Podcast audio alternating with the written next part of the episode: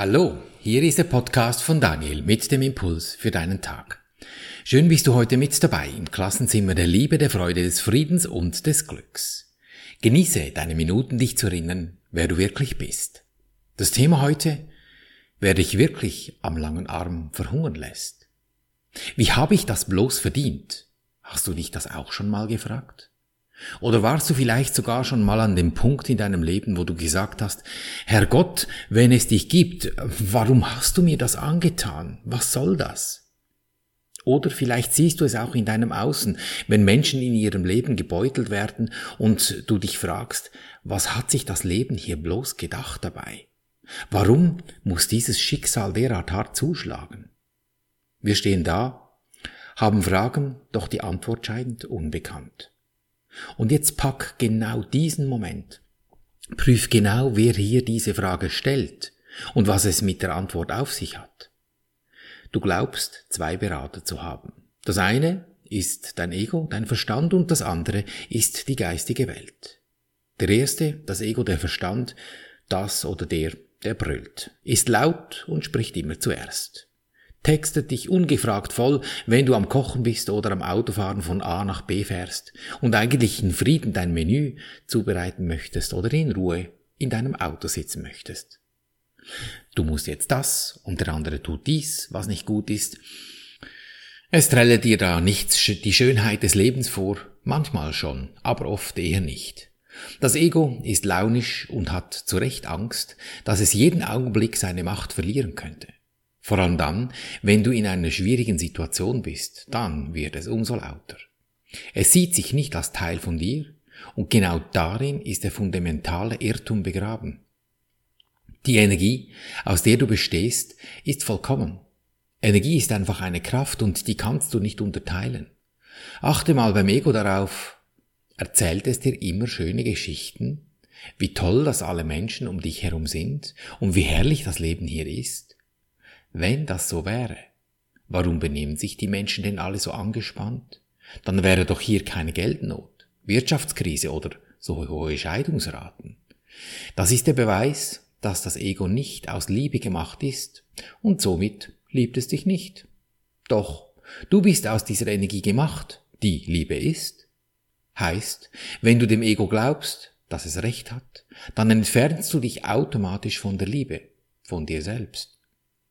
Das Ego, ja, das hat handfeste Beweise.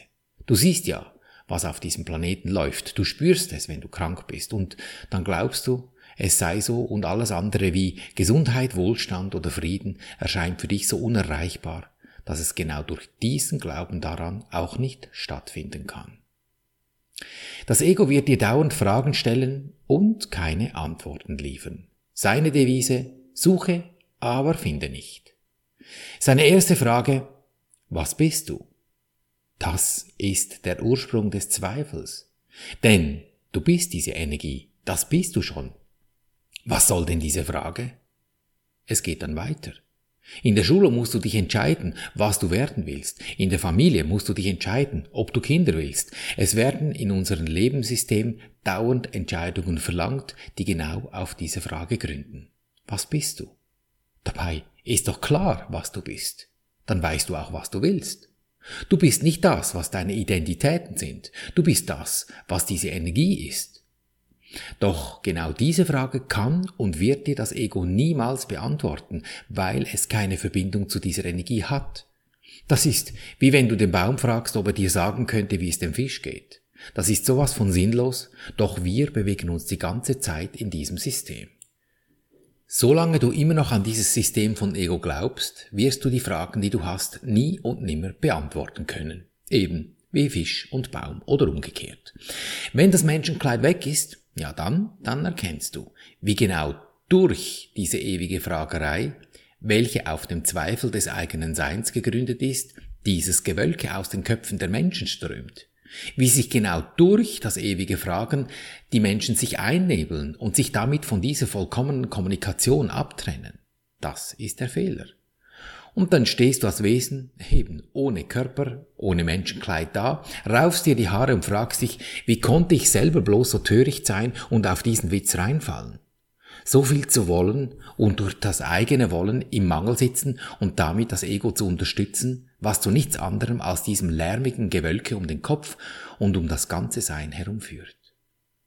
Und alle Menschenwesen haben ihre feinstofflichen Körper mit sich, das siehst du. Und das Ganze stammt alles aus dieser einen Energie, Energie siehst du auch.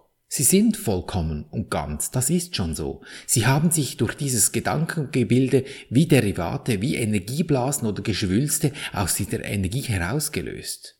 Doch nicht vollkommen, sie sind nicht weg. Es wirkt eher, wie wenn du den Ozean von oben betrachtest. Du siehst die Wellen und die Schaumkronen. Es sieht aus, als wären sie separat vom Ozean. Doch sie sind es nicht. Und sie merken es nicht, dass sie Teil davon sind. Ja, und dann bist du so ein Geistwesen wie alle anderen Geistwesen und schaust dieser ganzen Geschichte zu. Und sie tun nichts. Du selbst kannst auch nichts tun.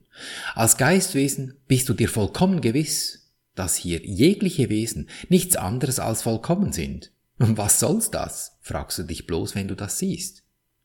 Und was willst du nun einem Wesen sagen, das so tut, als wäre es nicht vollkommen? Würden dir die geistigen Wesen sagen, dass du dich nicht vollkommen fühlst, dann würden sie ja genau damit bestätigen, was nicht ist. Und du würdest noch tiefer in den Irrgarten hineinrutschen. Die einzige Möglichkeit, dies zu erkennen, ist die, dass du es erfahren musst. Wir können dich ganz nahe an diesen Punkt heranbringen, aber du kannst dies nur durch deine eigene Erfahrung erkennen. Deshalb befiehlt dir die geistige Welt nie, Befehlen heißt, Ungleichheiten vorauszusetzen, die, wie die geistige Welt aufzeigt, gar nicht existieren. Treue gegenüber dieser Prämisse ist ein Gesetz des Geistes und alles, was dieser Energie schuf, ist in ihrem Gesetz des bereits vollkommenen Treu. Die geistige Welt, sie lehrt nicht, denn Lehren setzt einen Mangel voraus, der in der Energie selbst nicht existiert. Lehren zielt auf Veränderung ab, doch die Energie ist unveränderlich. Da geschieht nie etwas. Daher ist diese Abtrennung nicht etwas Wirkliches, sondern ein Versagen der Kommunikation.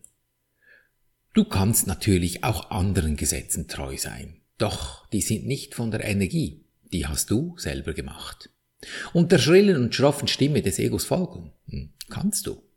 Das Ego macht die ganze Zeit das Gegenteil zu dieser Energie. Es sagt dir, was du alles nicht kannst weil es dir die ganze Zeit Lösungen verspricht. Wenn du nur dies oder jenes tust, geht es ja genau deshalb davon aus, dass du nicht vollkommen bist. Sonst würde es dir ja nicht eine Lösung anbieten. Das ist sein Hintergrund. Und auf den fällst du jedes Mal rein, wenn du dich dem Ego und seiner Lösungen hingibst, dich ärgerst und glaubst, dass es stimmt, dass du krank seist. Wie ist das genau mit deinen Fähigkeiten? Fühlst du dich nicht geschmeichelt, wenn man dir besondere Fähigkeiten zuspricht? Du bist begabt in diesem, du kannst das besonders gut. Oder dort warst du überragend in dem. Prüf das mal bitte ganz genau, was dahinter steckt. Fähigkeit ist der Anfang von Ungewissheit. Es braucht etwas Spezielles, um etwas zu vervollkommnen, was vorher unfertig war. Weil Fähigkeiten Potenziale sind und nicht vollendete Werke. Wenn das Werk vollendet ist, dann fragt doch niemand mehr nach Fähigkeiten.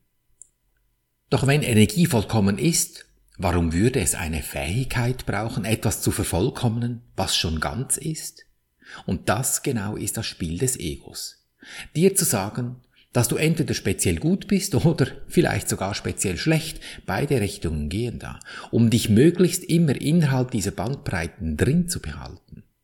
Doch genau daraus kannst du und müsstest du ausbrechen, wenn du Ruhe und Frieden willst, aus diesen Bandbreiten. Du musst deshalb nicht gleich deinen Job kündigen, Medikamente absetzen oder die Scheidung einreichen. Das sind alles Dinge, die das Ego übers Knie brechen würde und typisch für sein Verhalten. Du sollst deine Fähigkeiten nutzen, auf jeden Fall. Dinge zu etwas Gutem bringen. Ja, auf jeden Fall. Doch hinterfrage, woher der Impuls kommt, das zu tun, was du tust. Warum tust du das? Tust du es, weil du dem Ego auf dem Leim kriegst und Lösungen finden willst, weil Probleme da sind? Bist du schwankend, launisch, mal besser, mal schlechter unterwegs? Hörst du auf die Stimme, die da laut brüllt und reagierst sofort mit Hau ruck und jetzt müssen wir? Oder prüfst du laufend deine Stimmung in dir? Bist du still in dir? Lauschst du den Impulsen, die aus der geistigen Welt kommen und lässt dich mit Hingabe von ihr führen? Du sollst deine Fähigkeiten nutzen, aber nicht der Fähigkeit wegen, sondern um dich durch diese Fähigkeit in die Vertikale nach oben zu bewegen, dort, wo dein Herz irgendwann mal zu 100 Pro in den höchsten Frequenzen schwingt, bis der Punkt kommt, an dem es einfach still ist, ruhig, friedlich, glücklich, weil du weißt, jetzt passt es, nicht mit dem Kopf, du spürst das. Dieser Wechsel in dieses Friedliche kannst du nur erfahren. Jeder, der dir sagt, wie es geht, der spielt innerhalb dieser Idee hin und her. Und es ist nur vorgetäuschte Ruhe, wenn du eine Lösung hast, indem du vielleicht nett bist und alle anderen dich nett finden, solange du das tust, was dich nett erhält. Du spürst das, ob es in sich ruhig und stabil ist, oder ob es gespielt ist und nur einen Scheinfrieden ist.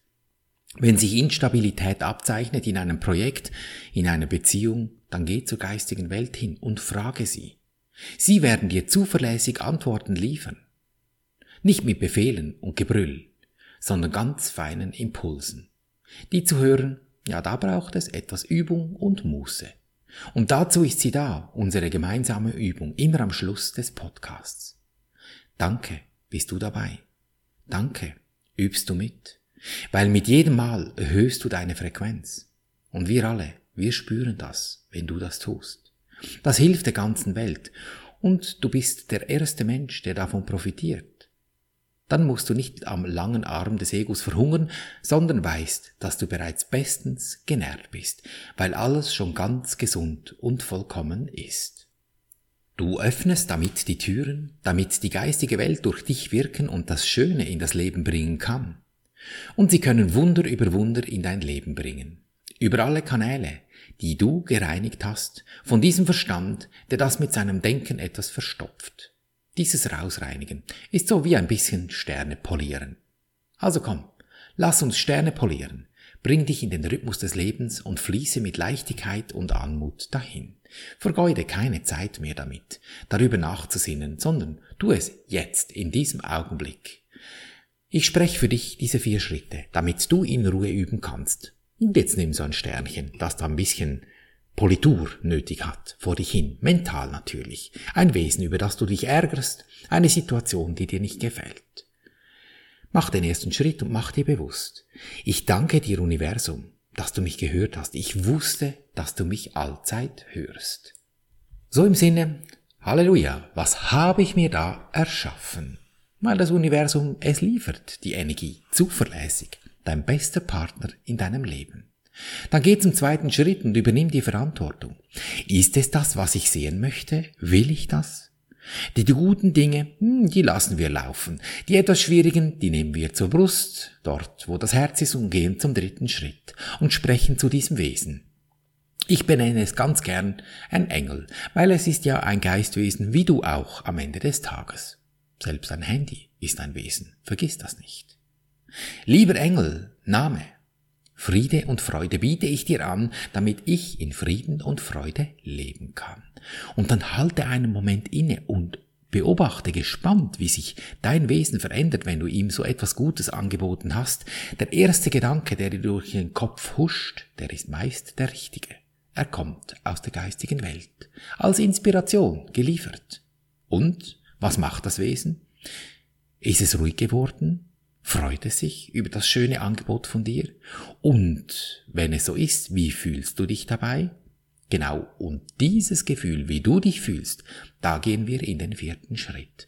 Und das dehnst du jetzt in dir zu 100% aus. Nur dieses eine Gefühl. Erkennst du die Stille dieses Augenblicks, wenn du dich 100% im gefühlten Endzustand befindest? Wenn du deine Sicht in dir gewendet hast, kein Gedanke stört mir deinen Zustand. Gönn dir diesen Moment immer wieder durch deinen Tag. Daher deine entscheidende Lebensfrage, will ich glücklich sein, egal was passiert? Denn glücklich ist schon, du hast es lediglich vergessen. So erinnere dich. Und so behandeln wir unser Leben gleichermaßen auf allen drei Gebieten des Denkens, des Fühlens und des Handelns. Und du wirst es erkennen an den polierten Sternen, die dich umgeben in Fülle, Gesundheit und Harmonie. Ich danke dir für dein Lauschen und wünsche dir viel Freude beim Abenteuerleben. Bis zum nächsten Mal, dein Daniel.